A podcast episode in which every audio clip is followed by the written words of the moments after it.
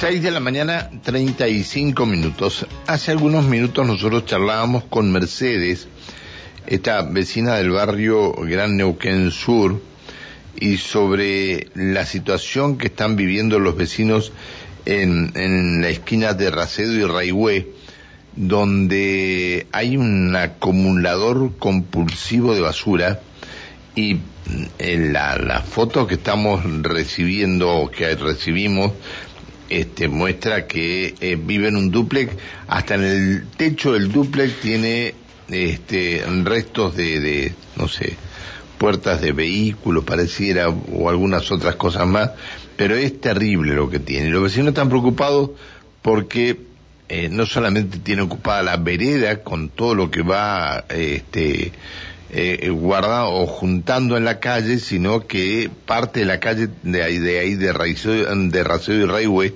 también está ocupada por la basura.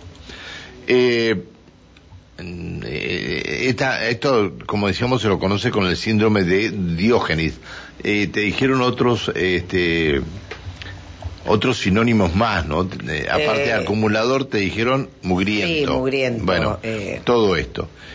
La pregunta es, ¿qué se hace en estos casos? ¿Qué hace la municipalidad en, esto, en estos casos?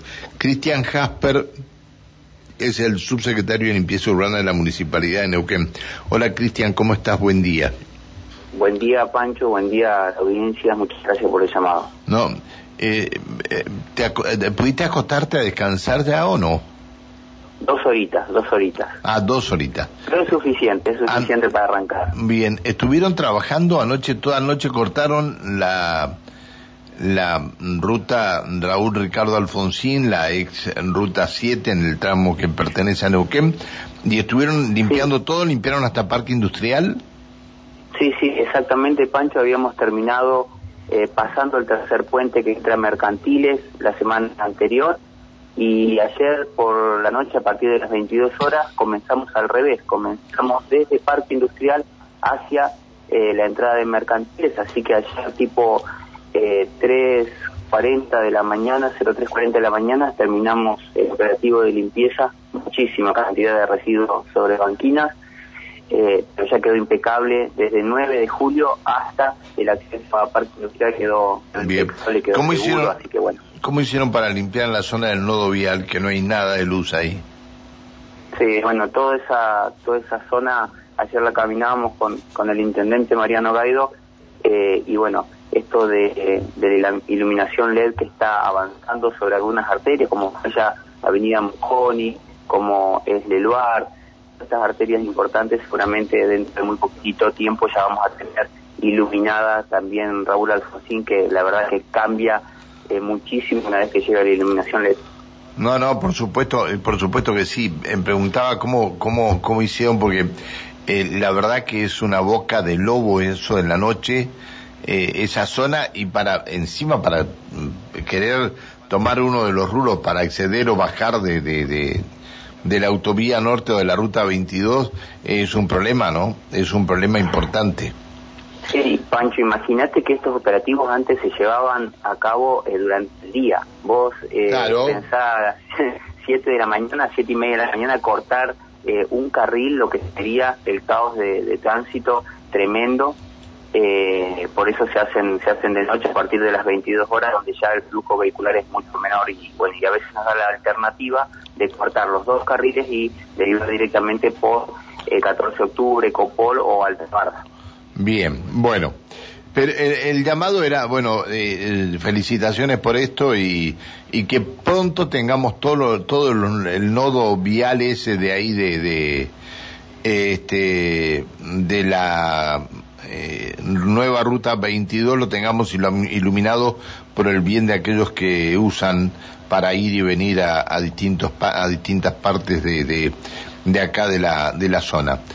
Eh, a ver, Cristian, el llamado fue por, por esta situación que se da en calle Racedo y Raihue, donde eh, hay un acumulador compulsivo de, de- de basura y la verdad que como tiene esto, los vecinos están indignados por los roedores y todo lo demás que allí se han acumulado. ¿Qué van a hacer con este hombre?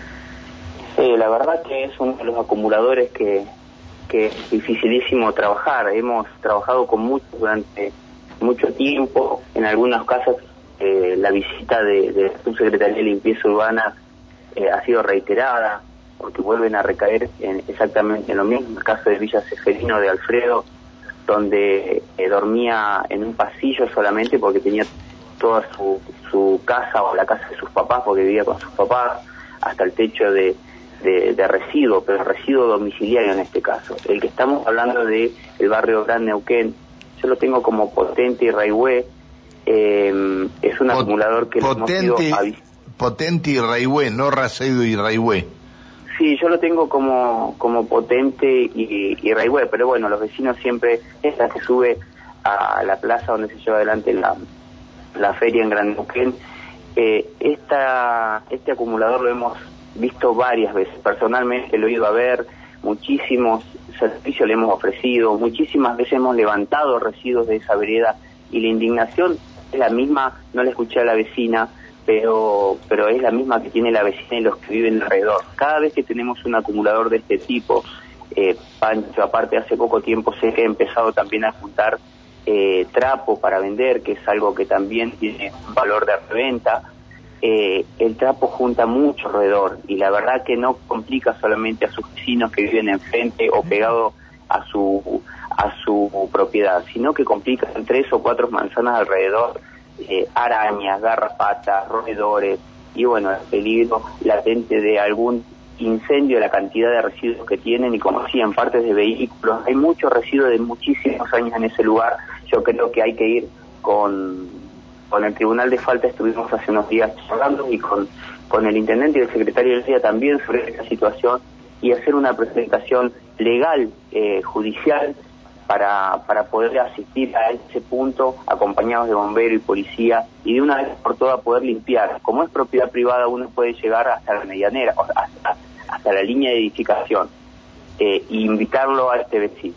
Por eso en los casos acumuladores, Pancho, nosotros nos apoyamos muchísimo en el familiar, porque esto es una enfermedad. Para lo que nosotros es basura, es fierro, es chatarra, eso eh, tiene eh, eh, el, propietario de ese lugar está arraigado a ese a ese lugar y tiene e, ese residuo no es basura para él, entonces bueno es parte de esta enfermedad del acumulador compulsivo y por eso no nos deja ingresar a ese lugar. Le hemos ofrecido muchísimas cosas llevarle toda esa chatarra a una chacarita y vendérsela. Eso fue personalmente, que nos juntamos con él hace un año atrás, porque supuestamente no tenía dinero para contratar un flete eh, y vender esa chatarra, que es muchísima cantidad que hay, pero bueno, pasan los días y después eh, no, no nos permite hacer absolutamente nada.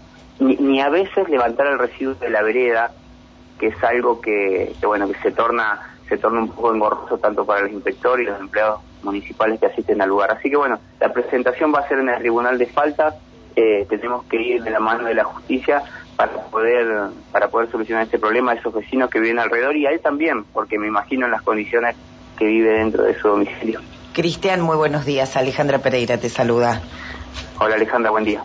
Eh, justamente iba a, consultarte eso, digo, ¿cómo seguía, eh, lógicamente, ¿no? Con la ayuda de la justicia, ¿se ha podido hablar por allí con la familia como para que intervenga o es que, este, en general, digo, eh, juntan entre todos, es como algo familiar o es solamente de esta persona? No, es esta persona y creo que ahora tiene este emprendimiento porque hemos pasado por ese lugar y ahí tiene un tallercito donde, donde la última vez que estuve ahí eh, separan trapo para, venderlo, que esto agrava muchísimo más la situación, ¿no?